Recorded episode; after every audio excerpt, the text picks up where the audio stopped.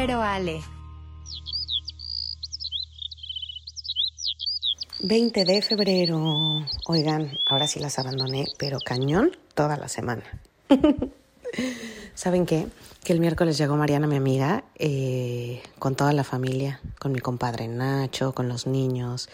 Y mm, evidentemente cuando tengo visitas, no bueno, o sea, es volcarme en salir, pero llevarlos de compras, pero comer juntos, pero divertirnos, dormirnos tarde, de todo.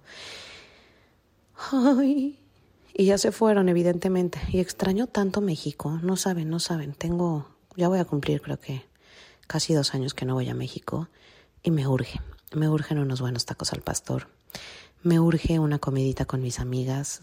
Es lo que más me ha costado trabajo. Si les enumero lo que más me ha costado trabajo de México, punto número uno, aunque no lo crean, más que cualquier otra cosa. Y no voy a decir qué, porque si no me van a odiar. Pero el punto número uno es la, la, la comida.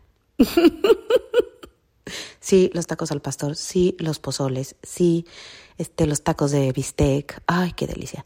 Punto número dos, la familia. Está cañón. Los fines de semana nos veíamos todos los fines de semana. Mi mamá iba todos los lunes a mi casa.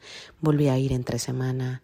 Y punto número tres, que ese sí, híjole, no tiene cómo cubrirse por ningún lado. Porque a cada rato viene, viene mi mamá un buen rato y se queda más conmigo. De hecho, la veo más ahora. Se viene de repente hasta meses. Pero el tres, las amigas. Las extraño muchísimo. Lo peor es que era, casi no nos veíamos, no era como que nos viéramos diario, ¿no? Nos veíamos un mes sí, una vez, y de repente pasaban dos meses y no nos veíamos. Eh, ay, pero no sé, las extraño como eh, que si había una emergencia estábamos a una llamada y nos podíamos ver en diez minutos. Eh, está cañón. Extraño mucho México, pero bueno, ya saben que me tuve que venir a Houston porque eh, la calidad del aire de la Ciudad de México no era buena para, para Pollito y pues los doctores que pueden manejar cualquier emergencia con él están aquí y así es esto. A disfrutar porque también, bueno, vivo en un lugar precioso y tengo mucho más tiempo para estar con mis hijos. Y, oiga, no dije una cosa, también extraño el trabajo. Pero bueno, ese he podido seguir trabajando desde acá. Los quiero mucho. Empezamos.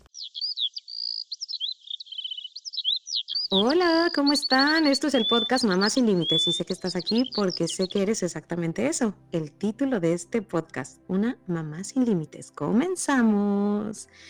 Capítulo 6. ¿Sabían que este 27 de febrero se celebra el Día Nacional del Transplante? Y justo vamos a hablar de este tema con nuestro invitado del día de hoy.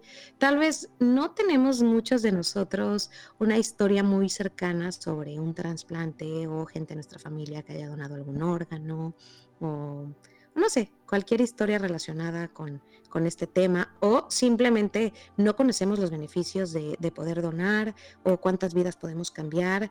Eh, eh, hay tantas cosas que, se pueden trasplantar. Pero justo este día, nuestro invitado es Marco Hernández Parada. Él conoce perfecto sobre este tema porque él a los 15 años tuvo un trasplante de riñón, pero bueno, él es la persona más correcta para contarnos todos los detalles sobre esta historia. Hola Marco, ¿cómo estás? Hola Vero, muy bien. ¿Y tú? Muchas gracias por, por el espacio. Y bueno, pues sí, como bien dices, es un tema eh, de mucha importancia que desgraciadamente quien no le ha tocado vivir esto sabe poco al respecto. Oye, cuéntanos en qué momento te enteraste y cómo te enteraste que necesitabas eh, un riñón. Bueno, pues me llegó eh, el golpe cuando menos lo esperaba. Digo, al ser una enfermedad silenciosa no se puede esperar algo diferente, pero básicamente yo estaba terminando la secundaria, es una etapa en donde tienes sueños, proyectos, eh, empiezas a, perfilarte como profesionista, quiero ser abogado, quiero ser doctor, y en medio de todos esos sueños, de un día a otro, cambió totalmente el panorama. Resulta ser que yo tenía pendiente asistir con un médico por una hernia que tenía y estaba haciendo desidia, no quería asistir pero me, llevó, me insistió y me llevó de manera forzada. Y ya, pues resultaba que era algo simple, ¿no? Era una cirugía, la de hernia, que, que era únicamente este, un fin de semana de reposo y regresar nuevamente a tus actividades y a tus proyecciones. Mientras me estaban preparando para esa cirugía, me tomaron la presión y yo no presentaba ningún síntoma, porque como ya comenté, la enfermedad es silenciosa, pero eh, traía la presión muy alta, muy, muy alta. Entonces en ese momento el médico le comentó a mis papás, este, este niño tiene un problema y puede ser desde un problema del corazón hasta cualquier órgano que le esté fallando. Entonces, eh, pues directamente me empezaron a hacer estudios, fui primero con el cardiólogo, eh, resultó que todo bien, Fui después con el nefrólogo, especialista del riñón, y ahí fue en donde me dieron un cubetazo de agua fría, me dijeron requieres un trasplante de riñón y esas simples palabras no las comprendía, no sabía en qué consistía y todo lo que conllevaba tener insuficiencia renal crónica. ¿Cómo ves? Te dijeron, te dijo el doctor, tienes insuficiencia renal y necesitas un trasplante de riñón. Pues mira, ¿quieres saber? Mira, directamente me sacó de la sala para hablar con mis papás. Entonces yo en ese momento dije, pues ya me voy a morir. O sea, no sabía, no realmente No, no me lo quiso decir a mí directamente y me sacó. ¿Sabes qué? Voy a hablar con tus papás. Parecía novela. Dices, oye, este güey tiene cáncer. Digo, perdón por, la palabra. Este, o se va a morir o algo. Y entonces yo fueron mis cinco minutos, los peores cinco minutos de mi vida. Y, en eso sale mi mamá y me dice, no, pues nada, todo bien, necesitas un riñón y pues vamos a hacer los estudios para hacer el trasplante. Obviamente en, esa, en ese breve comunicado que me decía mi mamá, yo entendí poco, pero fue la transición entre que me enteré de la noticia a que fui sujeto a un trasplante en el que realmente eh, pude tocar suelo por mm. muchas cuestiones que te tocan vivir, sobre todo una edad temprana en donde no entiendes, pues no entiendes nada respecto a la salud, ¿verdad? Es que sí, me estoy poniendo en tu lugar y estoy tratando de pensar a los 15 años yo qué estaba haciendo, ¿no? Y qué tanta conciencia podría tener sobre, si me explican, ¿no? Necesitas un trasplante de riñón. Y seguramente cualquier persona que nos esté escuchando es lo mismo. A los 15 años, ¿qué tanta conciencia tienes de qué es un trasplante? Uno. Y dos, que lo he vivido muchas veces con muchos doctores, el cero tacto que de repente tienen como para dar una noticia. Y no es que, es que no, no, cero me parece correcto, no sé si esté bien o mal, ¿eh? pero que, que ya con 15 años creo que tú deberías de haber estado también con tus papás escuchando como toda la información, ¿no? O que, que, se los lleven, yo creo que hasta te da más miedo o te imaginas algo todavía.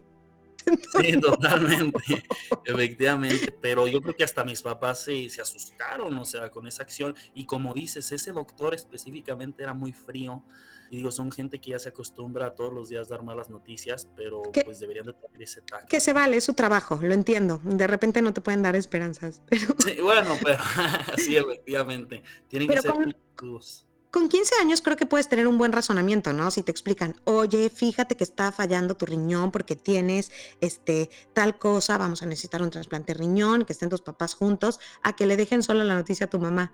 Pero bueno, esas son otras cosas. Esos son mis, mis traumas de cómo dan las noticias los doctores. Algún día haré un programa especial de eso, porque yo he tenido así de, desde el doctor que me abraza y llora conmigo hasta el doctor que casi me empuja y me dice, quítate, ¿no? Entonces, entiendo perfecto, perfecto esas, esas noticias. Oye, y entonces te dice dicen eso. ¿Y cuál es el siguiente paso a partir de, oye, necesitas un trasplante de riñón? ¿Qué, hacen tus papás? Al final era toda su responsabilidad, un poco, ¿no?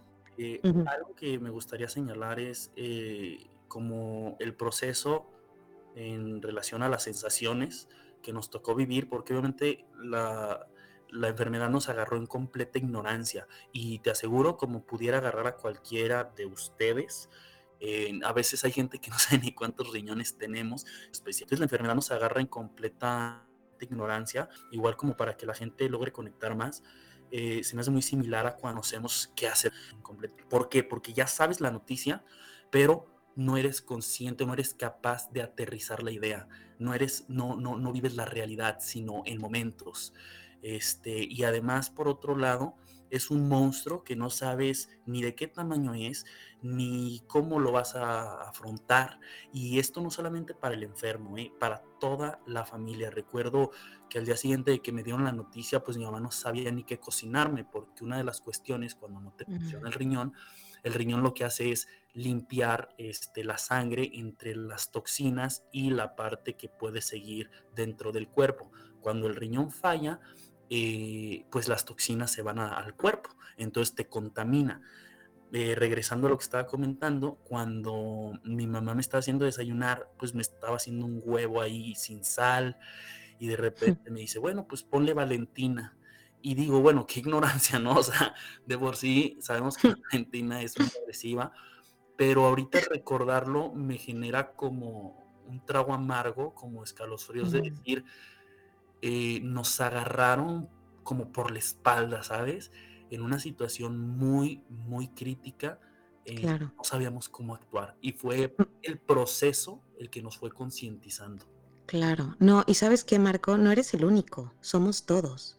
O sea, cuando a cualquier persona le dan una noticia, la comparación que hiciste, y lo hemos platicado antes en este podcast, con la muerte o con ese tipo de cosas, tiene todo el sentido, y lo hemos hablado aquí, es un duelo. El duelo es la pérdida de la salud, eh, la pérdida de,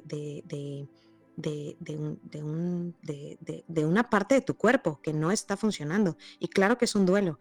Y, tal vez hace 12 años, eh, o los años que fueron, no teníamos tal vez las herramientas que tenemos ahora de escuchar a otras personas compartiéndonos suena ridículo, pero en un podcast o historia como la tuya, entonces llegabas a tu casa en blanco y la única información que tenías era la del doctor. Ahora puedes entrar a YouTube, pero a un podcast, pero a Facebook, pero donde sea, y te vas a encontrar un millón de grupos, que puede ser que tengan la información correcta o incorrecta también, ¿eh? no te digo que tienes que confiar en todo, pero te encuentras con 100 personas igual que tú que te van a compartir, oye, a mí me pasó lo mismo e instantáneamente empecé a probar el agua de no sé qué, el no sé qué tanto. Entonces nos sentimos un poco más cobijados pero parece que no es mucho tiempo, pero sí 12 años, 15 años, hay una gran diferencia entre cómo vivías un duelo de salud hace 15 años solo, con tu mamá, sin los conocimientos, con la poca información que te dio el doctor, ahora, perdón, entras, buscas ayuda y te vas a encontrar a un millón de personas que te va a acompañar también en ese proceso, ¿no? Sí, total, totalmente de acuerdo. Si me permites comentar, también a mí me tocó la enfermedad igual cuando no había tanta información, pero mínimo ya habían los avances médicos para salir adelante. Yo tengo familiares de dos generaciones antes que yo que murieron de esa enfermedad porque no había una solución eh, real, ¿verdad? Oye, ¿y entonces es algo, eh, esa, esa condición es algo genético o es algo, por qué razón te dijeron que tenías eso? Pues mira, este, no se supo porque la enfermedad la detectaron ya muy tarde, entonces el, el, procedimiento médico que se hace es una biopsia eh, al órgano, pero como ya estaba realmente muy afectado, eh, ya estaba hecho como una pasa, ya no iba a arrojar el resultado que querían.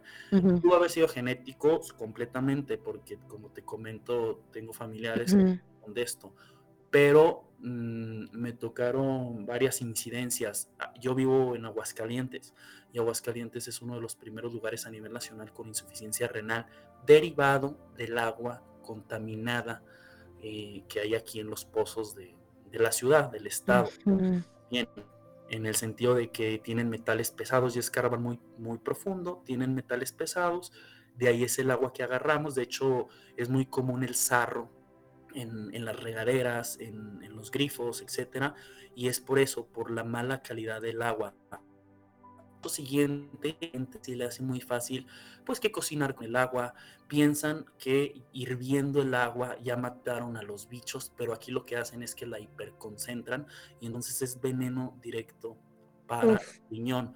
Y te digo, la ignorancia hace que tú mismo te estés clavando un cuchillo sin saber que te estás clavando un cuchillo qué fuerte. Sí, eso es lo más, lo más fuerte.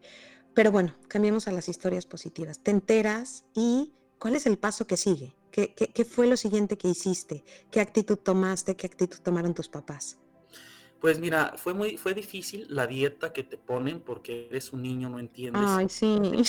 comiendo tus, pues que chocolate, que es que no puedes comer nada, o sea, es muy limitada la, dieta cuando eres enfermo Y entonces fue un, como una controversia constante con mis papás de que en algunos momentos hasta me escondía para comer algo, pero era porque no entendía, no, no tenía la edad suficiente para, para entrar en razón.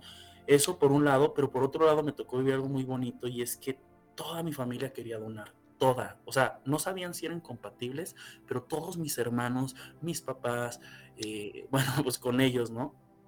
Hasta y, se lanzaron de yo lo, yo, yo doy mi riñón. Oye, pero quiero hacerte una pregunta antes de que toda la familia quiera donar. ¿Qué no es como el primer paso sería como que entras a una lista para que pues alguien que ya no está aquí te pueda dejar su riñón en lugar de que alguien que tal vez lo necesite te lo done? ¿No, es, no sería el paso que sigue? No lo sé.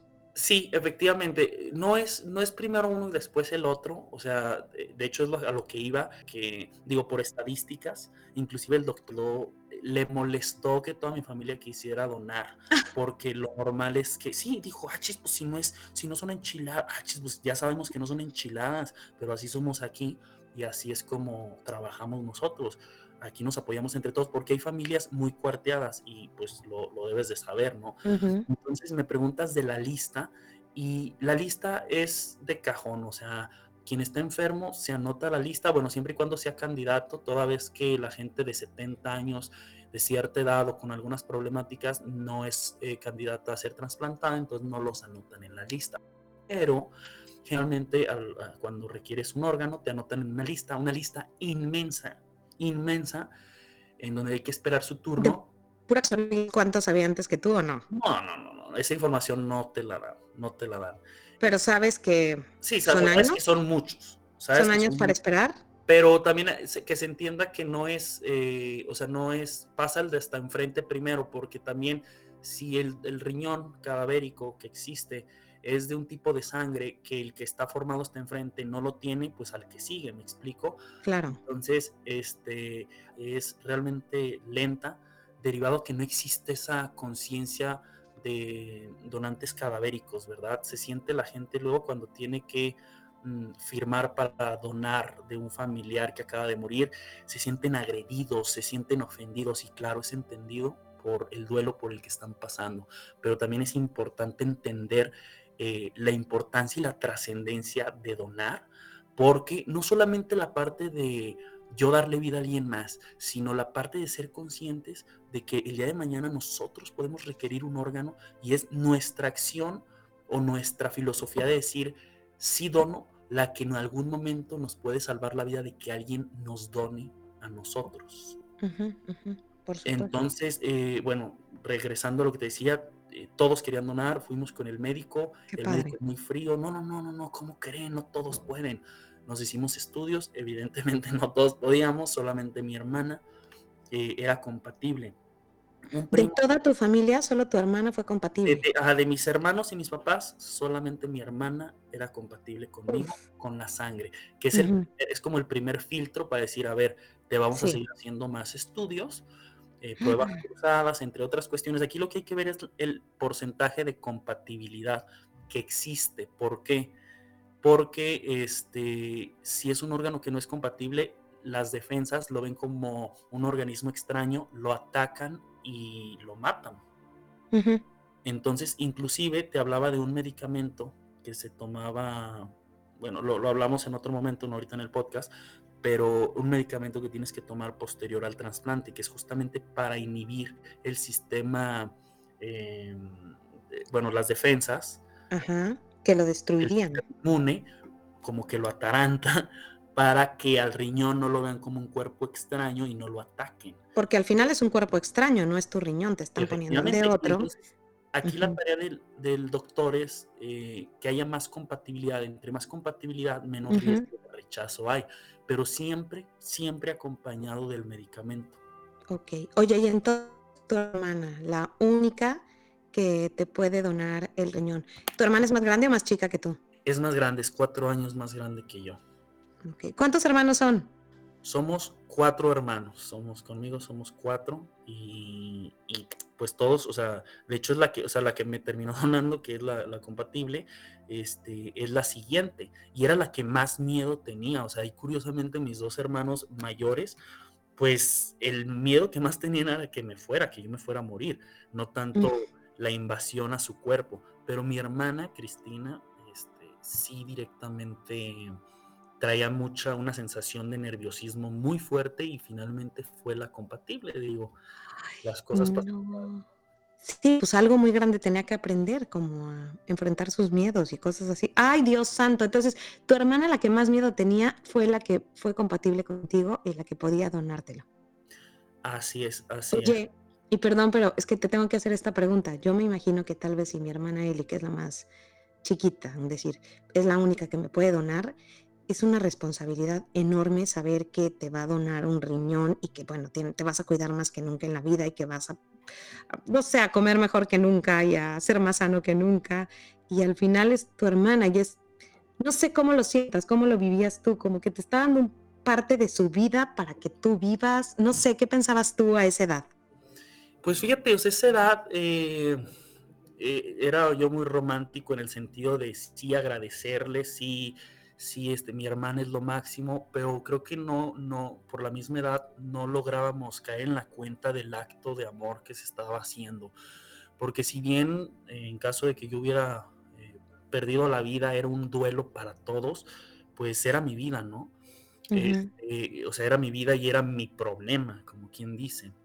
Eh, de hecho, durante el proceso, como el protocolo de trasplante, que así se le llama, eh, eres sujeto a terapia psicológica, tanto el que va a donar como el que va a recibir. ¿Por qué? Porque quien va a donar, sí, sí, luego le surgen ciertas limitaciones posteriores a, la donación. No pueden tener hijos, o no, no, es que no puedan, sí pueden, pero es arriesgado. Y, claro que hay gente trasplantada que tiene hijos, pero o sea, que después de, dar el riñón, discúlpame, que después de tener el riñón, después de dar el riñón, eh, tienen, tienen hijos, pero eh, es, es, arriesgado. Hay que tener más atenciones. Exactamente. Y obviamente, eh, cuando alguien se enferma de insuficiencia renal o cualquier problema que requiera un, un trasplante, pues todo el mundo, o no todo el mundo, pero sí tu gente dice, yo, yo no. Pero la siguiente pregunta es, ¿qué tal si el día de mañana un hijo tuyo o alguien más o tú mismo tienes un problema y entonces ya vas a tirar tu comodín, como quien dice, con una analogía, tirar tu comodín para salvar a alguien, pero después pueden surgir nuevos problemas en tu persona o en gente más cercana. Este, y es un dilema porque, por ejemplo, pues los papás siempre piensan en, eh, mi hijo no me puede donar, o sea, por ejemplo, un papá que el único que le puede donar es el hijo, es, muy difícil que, acepten. ¿Por qué? Porque sienten que los uh me preguntas, yo qué sentía de mi hermana, quizá no era tan consciente del sacrificio que iba a hacer, pero es muy dado a que los, los papás no quieran que los hijos eh, donen, porque evidentemente el día de mañana te da insuficiencia renal a ti y nada más tienes un riñón y entonces tenías dos y pudiste haberlo evitado, pero claro eso, ¿no? Entonces, finalmente, siento yo que eh, por parte de mi hermana fue una renuncia a ciegas de decir, lo doy todo, lo doy todo. Y no solamente así como suena, te digo, fuimos sujetos a terapia psicológica. El psicólogo fue muy agresivo con mi hermana porque es su trabajo y básicamente su, o sea, su terapia consistía en decirle los riesgos eh, de una manera muy marcada. Eh, esto tenía un objetivo y era que mi hermana decidiera que sí, pero con plena seguridad, que no se sintiera presionada por mis papás, que no se sintiera presionada por la situación. Entonces el psicólogo le decía, es que te puedes morir en la cirugía, ¿eh? Es que duele un chingo, duele mucho, perdón. Duele mucho, este, es que, ¿sabes qué? Mm, no vas a poder tener hijos, es que, y así una serie de situaciones negativas que solamente orillaban a mi hermana a decir, sí, estoy segura o me estoy rajando. Esto para que también después del trasplante no, no se veía afectada con, me presionaron, me quitaron un riñón, o sea, etcétera, etcétera. Claro. claro, que tuviera la conciencia de qué podía pasar en un futuro. Oye, y a pesar de todo eso que trabajó tu hermana, que le dijeron a tu hermana, decidió donártelo. Efectivamente. ¿No tuvo dudas en algún momento? ¿Preguntó qué, qué pasaba por su cabeza? Pues de hecho hay un tema curioso, ya cuando me iban a trasplantar ya había dos candidatos, era mi hermana y un primo. Mi primo mucho más este, seguro de, pues, o, menos inseguro de, las circunstancias o del miedo sobre todo. Mm. Mm, pero había una compatibilidad tan precisa claro, entre mi hermana y yo que los doctores dijeron, miren, vamos a ser francos, la compatibilidad que tienen estas dos personas es muy extraña. Yo les recomiendo que quien done sea ella, no él. Y finalmente, a pesar de que había una segunda opción, a pesar de los miedos que tenía mi hermana, decidió, eh, pues decidió aceptar, aceptar donar el riñón. Y pues, ¿qué te digo? O sea, yo he vivido otra vida o 12 años, justamente se me hace curioso que hoy estemos grabando esto. Yo mañana cumplo 12 años del trasplante. No te creo. Sí. me acordé y me dio escalofríos que dije, ah, chis, o sea, qué curioso que, que hoy estemos grabando esto. Eh, y, y, ha sido una vida para mí. Yo pude haber quedado ahí o igual no muerto, pero sí, este, o sea, no, no haber muerto por no tener un riñón inmediato, pero sí sujetarme a otros tratamientos que son menos efectivos, como lo es la hemodiálisis, y que son más invasivos tanto en tu cuerpo como en tus proyectos, como en tu persona, como en tu desarrollo. Justo eso, a los 15 años, ¿qué, ¿cuál es el paso que sigue si no hay un donante? Eh, hemodiálisis, ir cada todos los días a un hospital, o un día sí, un día no, eh, cuántas horas estar conectado a una máquina, ¿cuál hubiera sido como tu, tu proyecto de vida si no hay un trasplante? Sí, bueno, de principio, y es lo que más común pasa, porque la gente que es candidata o que tiene un riñón ya directamente, pues es un porcentaje bajo. Este, ¿qué sigue?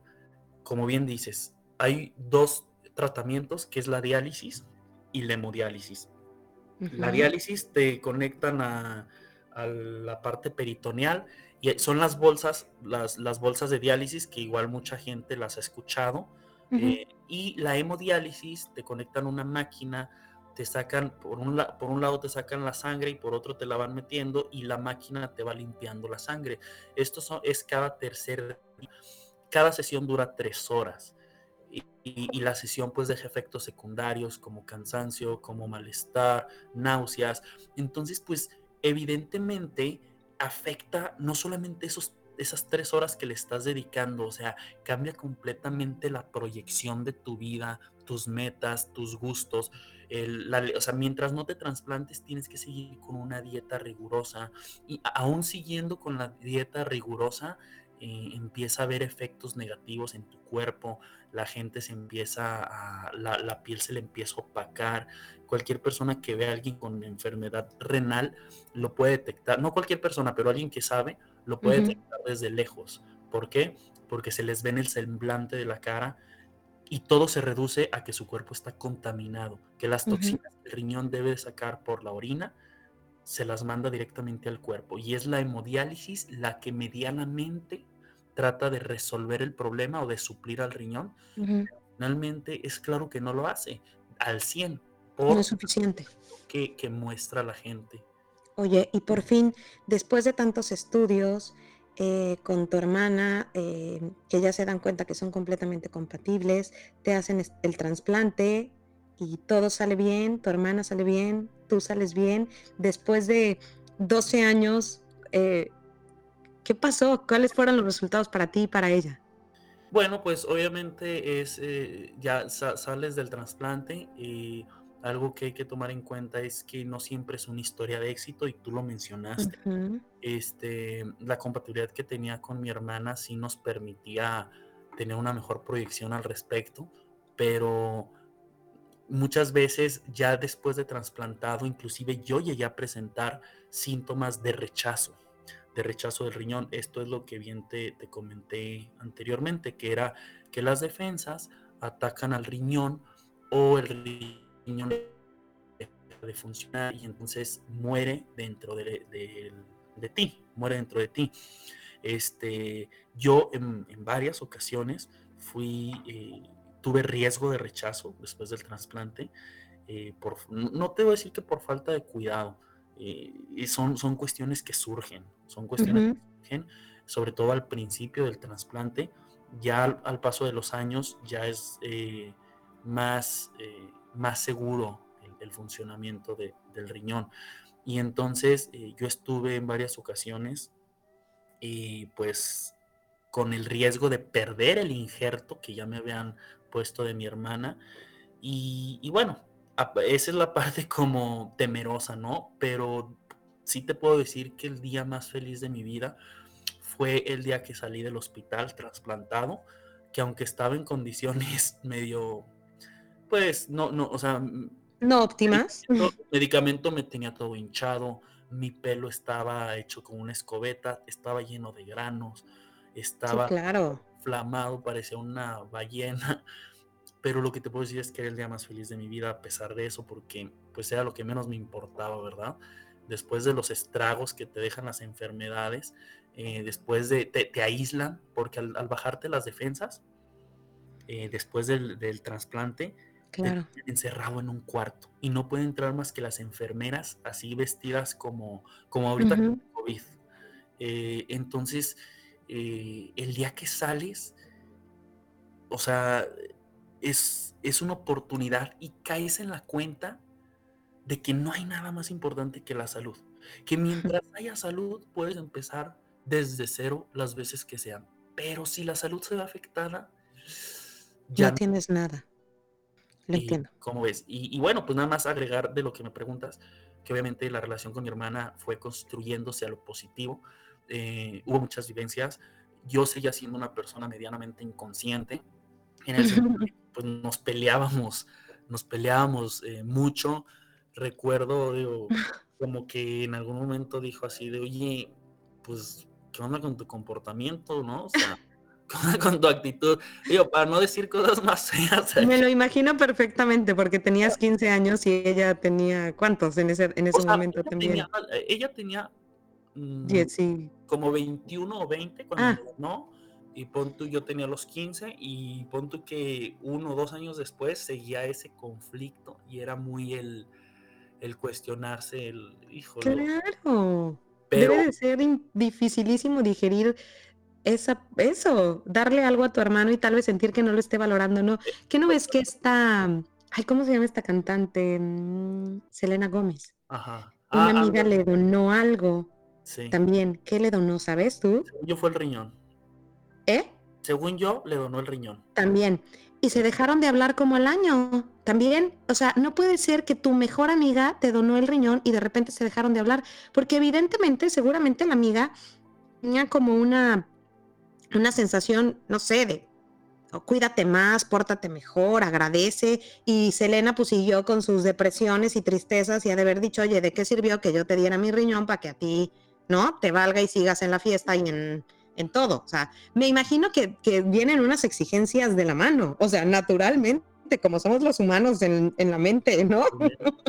Totalmente, inclusive, o sea, obviamente la, terapia de la que hablamos, la lógica la que nos hicieron sujetos, obviamente fue con claros objetivos, a saber de que quien dona vive una crisis al no ver el comportamiento que espera de la persona quien le donó. Y por otro lado, el que recibió el órgano, pues también contar con plena certeza de, del comportamiento. Digo, no, no vives para alguien, no vives para la persona que te dio el riñón, pero sí tienes que honorar ese acto. Claro, claro.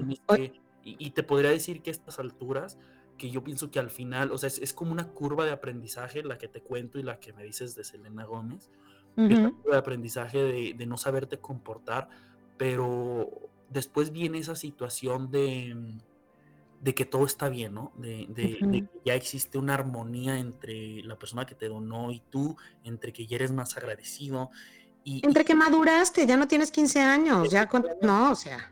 Efectivamente, o sea, ya en ese momento tú lo que eh, lo que agradeces es, la situación y obviamente eh, empiezas a tomar medidas para el cuidado Y, obviamente esa persona que te dona tiene un comodín contigo ante cualquier situación. Eh, digo, a veces mi hermana y yo podemos discutir, pero nada más sé quién es, recuerdo quién es, y me quedo callado y no me den el orgullo perder una discusión con ella, no me den el orgullo que me diga algo que me moleste, y eso que yo soy muy orgulloso, yo soy muy orgulloso, pero, pero ella tiene un comodín porque ese acto, eh, pues te digo, lo escuchamos así como, ay, pues es la hermana, le va a donar no, no, no, siempre pasa. ¿Por qué? Porque la hermana planea tener hijos y entonces el esposo ya lo está presionando de, oye, ¿cómo le vas a donar a tu hermano si, este, qué tal que a tus hijos les da y ya no vas a poder ayudarlos? Y entonces, entonces es una psicología, es una agresión psicológica la que se empieza a generar, que es válida, ¿sabes? Es válida, porque sí, sí es una realidad, que el día de mañana puede alguien más tener un problema, pero no deja, no deja de, de estar en la cima la filosofía de la cadena de favores. La cadena de favores. Bueno, si mañana el hijo se enferma, alguien, alguien nos va a apoyar. Pero ahorita vamos atendiendo al día esta situación. Claro. Ay, no, no, no, no. Sí, que, que, que, no me puedo imaginar ponerme en tu lugar, Marco, y la responsabilidad tan enorme de saber que tu hermana está dando parte también. Suena muy, muy extremo, y tal vez hasta te lo dijo mucha gente y cuando tenías 15 años decías, ay, no mames. Pero pues darte parte de su vida, parte de su salud, para que tú tuvieras salud. Mm, que al final estoy segura. No, no, no es cierto, no estoy segura. Eh, yo, yo lo haría por mis hermanas, pero no sé si te iba a decir que estoy segura que todos lo haríamos por nuestros hermanos, pero no, no es cierto. Eh, específicamente creo que los mexicanos tenemos mucho eso, ¿no? De doy la vida por mi hermano, doy la vida por mi hermana, pero ahora que vivo yo en otro país me doy cuenta que no, no en todos los países son así, de, de hecho son como más alejaditos, los mexicanos somos muy muéganos y sí, si nos tenemos que sacar el corazón para que viva el tío, te lo vas a sacar. Si te tienes que sacar, si es cierto, el bocado de la boca para que come el hijo, lo vas a hacer también. Em, y es lo bonito que nos deja tu historia, conocer la historia de, que como hermanos, eh, tu hermana Cristina, pues tal vez sacrificó en ese momento o no tuvo la certidumbre de si iba a poder tener hijos. Eh, tener una vida tal vez completamente sana, si tal vez en un futuro ella no iba a tener que necesitar también un trasplante o sus hijos o quien fuera y te lo estaba donando a ti. Y al mismo tiempo tú cargar con esa responsabilidad, ¿no? De, de cuidar eso que te prestó y eso que te dio, que aparte no se lo puedes regresar, ¿no? Y decir, ay, yo no lo quiero, sino que lo tienes que, híjole, valorar y cuidar como el regalo más preciado que, que te pudo dar tu hermana, no solamente la computadora con la que te conectaste, que ya no contaste, sino el riñón, que es mucho más importante. Sí, sí. Y fíjate que es, es un nivel de vibración, o sea, para aquellos que, creemos y sentimos la vida de la gente, es un nivel superior y de verdad que ahorita que te escucho me, me, me da escalofríos y, y es normal porque porque lo que no es normal es la historia. Porque aunque se diga que los mexicanos somos muy dados a dar la vida, fíjate que al momento de la crisis muchos corren. Y, en otras crisis, ¿verdad? Digo, o sea, quien me escuche puede, pudo haber vivido ya otras crisis en donde pensaba que contaba con alguien, pero como ese apoyo conlleva un sacrificio, pues dijeron, ¿sabes qué? No. Y obviamente hablando de una enfermedad que requiere de un de un trasplante, la gente se empieza a individualizar. Sí somos hermanos, pero yo ya tengo un núcleo familiar que es mi hijo. Y entonces sí te salvaría la vida, pero sabes que mi hijo, si le pasa algo, y entonces empiezan a ver estas premisas que, dividen y cuartan mucho a la gente que, estaba unida y que juraba dar la vida por el otro. Eh, empieza a haber mucho individualismo y es la parte que, es importante generar esa conciencia eh, y, pues tratar de, que sea tal cual como esta historia de éxito, ¿verdad? Eh, sí, dime. No, pues nada más hablar de la lista de espera, o sea, que, que, que ahí directamente, si somos gente que decimos, bueno, no ha habido esta situación en la que tengo que donarle a alguien, no, este, no, no ha habido esta situación, ser conscientes de la importancia y la empatía que tenemos que manejar para... Justo iba a eso. Ajá, Marco. Puede ser que eh, son hermosas estas historias y gracias a Dios tú tenías tres hermanos más y una familia súper unida, pero no todos tienen la oportunidad de tener hermanos eh, o, cosas así. Entonces, eh, tener la conciencia de que, mm, de que no está mal el tener presente que podemos donar, ¿no? Y que aunque no sea para tu hermano y que sea para un extraño, al final pues todos nos vamos a morir y si te quedaron bien los órganos y siguen funcionando y alguien más puede hacer algo con eso, híjole, ya no estamos nada, ya no somos nada en la tierra, seamos un poquito desprendidos, o sea, ya mm, nos vamos a ir a lo que quieras, que te incineren o te vas a ir a un pozo o donde quieras. Entonces, de nada va a servir ahí ni tus córneas, pero ni el corazón, pero ni el riñón, pero ni los tejidos, pero ni el nada. Es mejor que le sirva a alguien más. Entonces, tener esa conciencia. Tú conoces mucho sobre este tema con tu fundación. Cuéntanos, después de oír tu historia y que nos motivas, de ver que tu hermana hizo tanto por ti, que tú viviste esta pérdida de salud, pero la recuperaste y ahora puedes tener una vida exitosa y puedes tener tu fundación y compartir tu historia, ¿cómo podríamos ayudar sin necesidad de que nuestra hermana se quite el riñón y que podamos ayudar también a otros? Eh, ¿Qué podemos hacer? Mira, yo primero creo que la clave es la empatía, que la empatía no es solamente decir, ay, sí, voy a ser donante cadavérico por si alguien necesita un riñón. La empatía es saber que si, que si alimentamos esa filosofía de ser donantes cadavéricos, en algún momento nosotros o alguno de nuestros hijos puede ser salvado de una enfermedad crónica degenerativa. Absolutamente. Eh, porque alguien tuvo esa empatía de sin saber a quién iba a ayudar, ayudarla. Y entonces no podemos estar haciendo promoción de tú, tú dona, tú dona, tú dona, tú dona. Aquí lo que hay que hacer es yo voy a donar. Yo voy a donar, cuando me muera, voy a donar. Aquí hay la creencia infundada de que los paramédicos cuando ven que se está muriendo la persona y que es cadavérico, que es donante cadavérico, este, lo dejan morir. Esas cosas no son ciertas, son, mitos, y son mitos que afectan mucho al sistema, porque si por algo esa lista de espera es lenta eh, y de cierta forma, eh, híjole, pues desesperante el, estar ahí formado, es por esa poca... Eh, poco criterio información. que tenemos o esa poca formación empatía. de, de donar eh, ya, ya, ya, estando, ya estando muertos, ¿no? El, decir, como tú bien lo comentas, esa situación, pues directamente eh, cambiaría totalmente el panorama. y, aquí lo que, lo que yo quería comentar, si, si tú me lo permites, es que tuve una situación muy desagradable.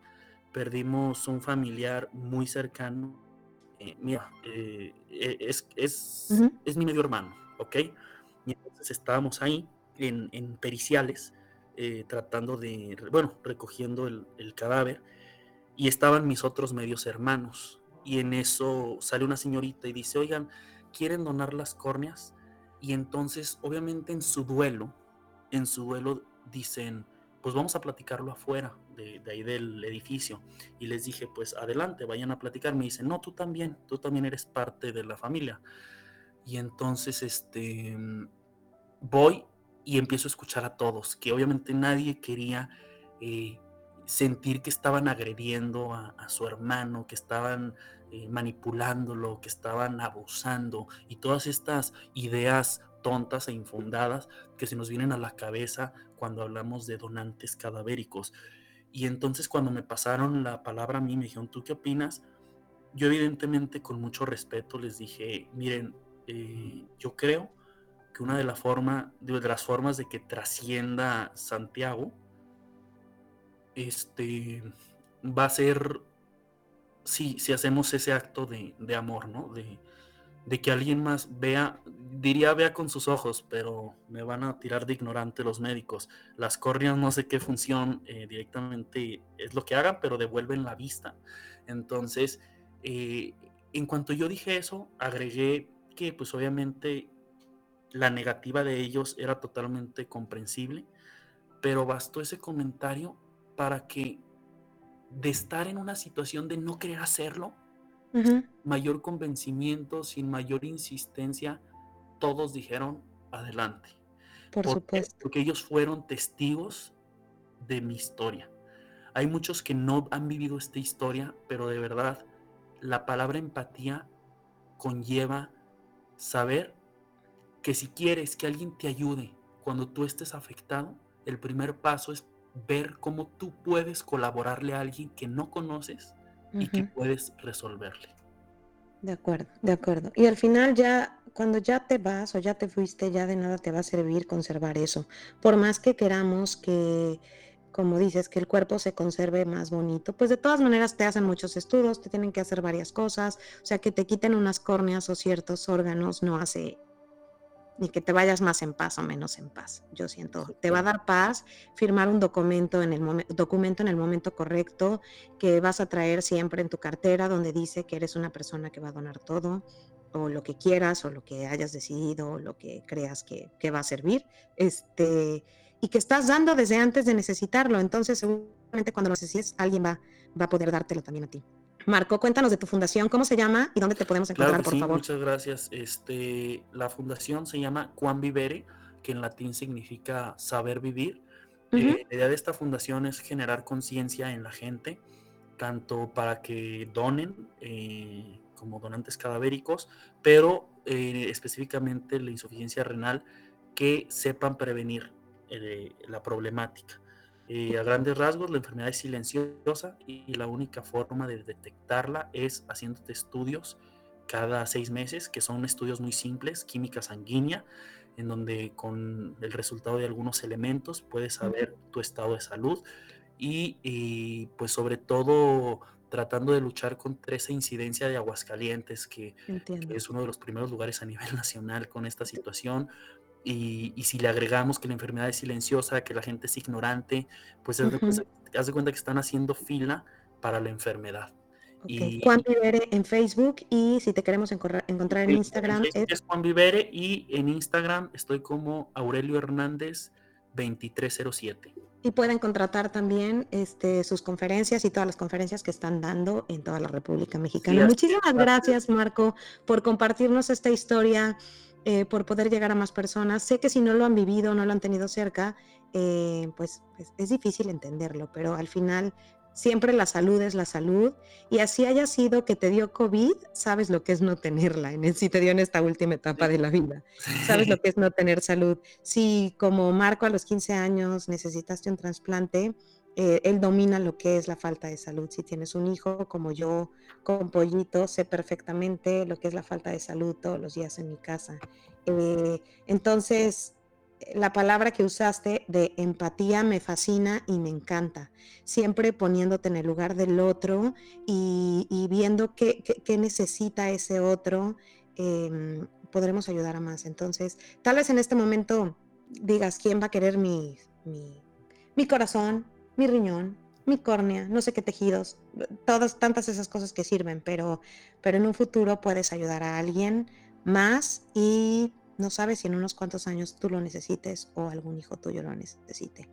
Eh, déjenlo guardado en su mente y, y con Marco podemos encontrar la información de cómo podemos dejar ya todos los papeles firmados desde antes y dejar el trámite desde antes. También para eso, para evitarles este trámite a nuestros papás o a nuestra familia. Si tú ya lo dejas platicado desde antes y firmado desde antes, evitas que tus papás y tu familia tengan que tomar esas decisiones. ¿No, Marco?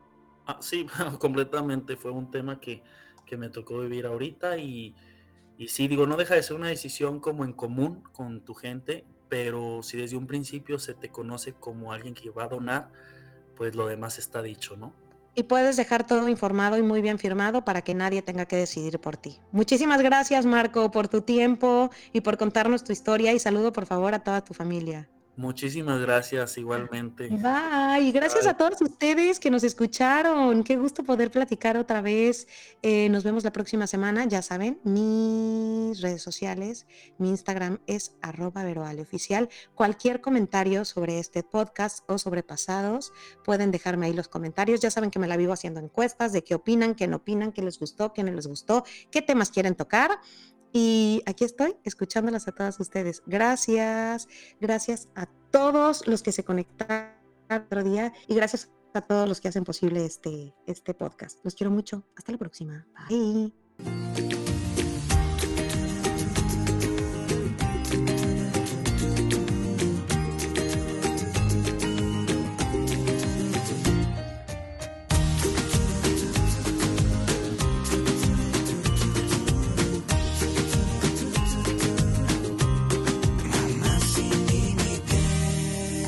Con Vero Ale.